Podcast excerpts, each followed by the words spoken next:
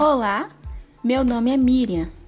Eu, Erivânia e a Natália vamos, através desse podcast, falar um pouquinho sobre o quarto de despejo de Carolina Maria de Jesus e responder ao seguinte questionamento. Fala aí, Erivânia. Por que se faz importante levar a obra de Carolina Maria de Jesus para as escolas?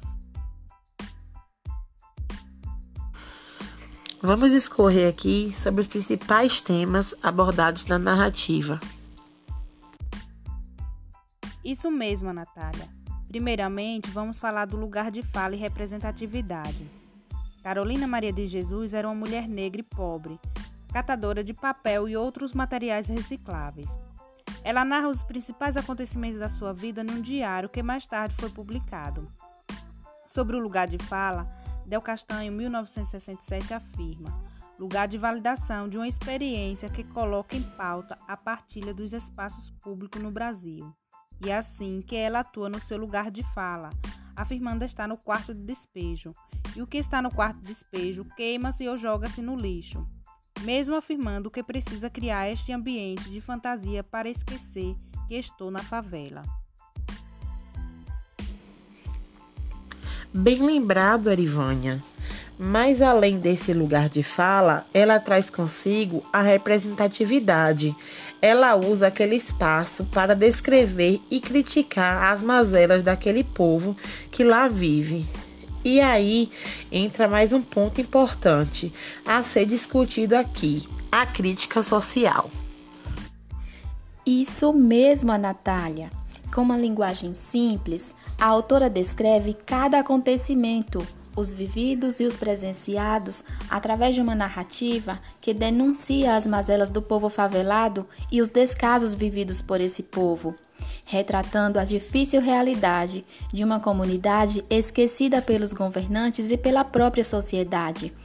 Regina Dal Castanho, citando Sartre, diz: que a tarefa do escritor é fazer com que ninguém possa ignorar o mundo e se considerar inocente diante dele. Concordando com isso, entendemos que, como escritora, Carolina Maria de Jesus não deixou dúvida aos leitores sobre as mudanças necessárias para a sociedade. A luta travada por Carolina é uma luta muito difícil, difícil de ser vencida, pois a literatura ela sofre com a desvalorização, principalmente por parte de alguns críticos, como Regina Dalcastagne, citando o historiador francês Lucien Bianco, que diz: "As armas dos fracos são sempre fracas armas, mas é com elas que teremos que lutar." Então, precisamos também lutar em defesa da literatura. Esse é mais um assunto que precisamos abordar, pois muito se pergunta se Quarto de Despejo, Diário de uma Favelada, se encaixa como literatura. Em resposta a isso, quero trazer algumas pontuações. Os escritos de Carolina Maria de Jesus em Quarto de Despejo, Diário de uma Favelada, apresentam uma ficcionalização de fatos ocorridos da época. Quando se trata de texto literário, buscamos logo refletir onde encontramos esses critérios na escrita. A obra literária busca, entre outras formas, a temporariedade para ser considerada literário. O texto em análise nos mostra que, mesmo sendo de anos anteriores, continua trazendo reflexões e inquietações atuais traz em suas narrativas questões críticas, históricas, culturais e sociais. Isso nos remete ao perigo da história única de Chimamanda, porque se faz importante ver dois ou mais lados e não se contentar com a história única de alguns críticos, pois há outros críticos que defendem o valor literário da obra. E é por isso que, mesmo alguns críticos questionando o seu valor literário, fazemos parte da turma que afirma que a obra é literária, considerada assim por apresentar seu dia a dia em textos líricos e, de certa forma, até dramático e com temáticas atemporais.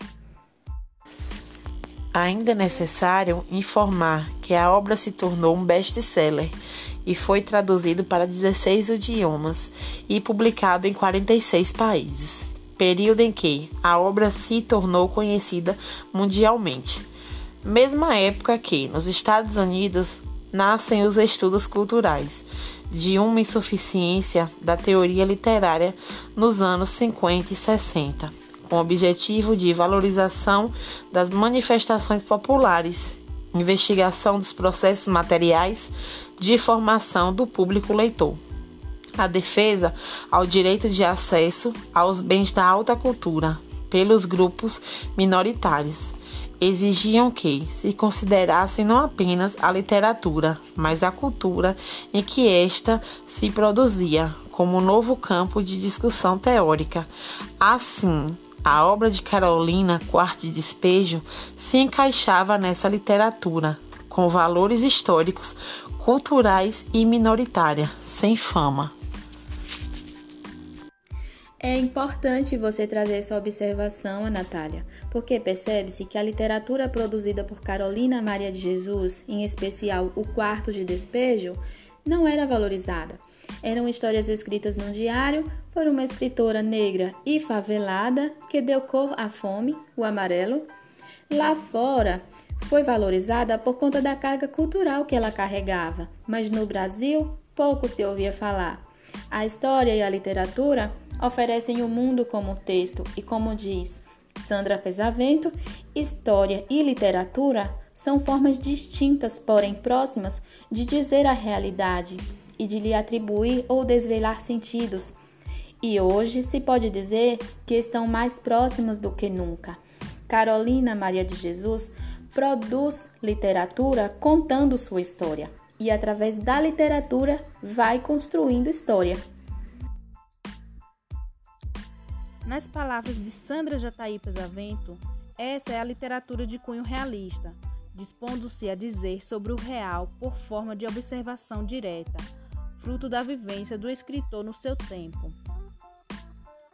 E depois dessas observações aqui expostas, voltaremos à pergunta norteadora: por que se faz importante levar a obra de Carolina Maria de Jesus para as escolas? Trazer o quarto de despejo para a sala de aula é importante, pois representa de forma literária a realidade não muito distante da realidade da maioria dos alunos de escola pública. O que vemos é que, mesmo sendo uma obra escrita nos anos 50, ela continua muito atual, por haver por aí inúmeras favelas e muita gente vivendo em diversos quartos de despejo esquecidos pelos governantes, da mesma forma, sonhando também com uma vida melhor. Precisamos lutar pelo ensino da literatura, precisamos defendê-la, como diz Regina Dal Castanho. A defesa da literatura brasileira tem de ser a defesa de uma literatura para todos, feita por todos que acreditem ter algo a expressar sobre o mundo. E vamos encerrando por aqui. Para nós foi um prazer imenso. Espero que vocês também tenham gostado. Boa leitura!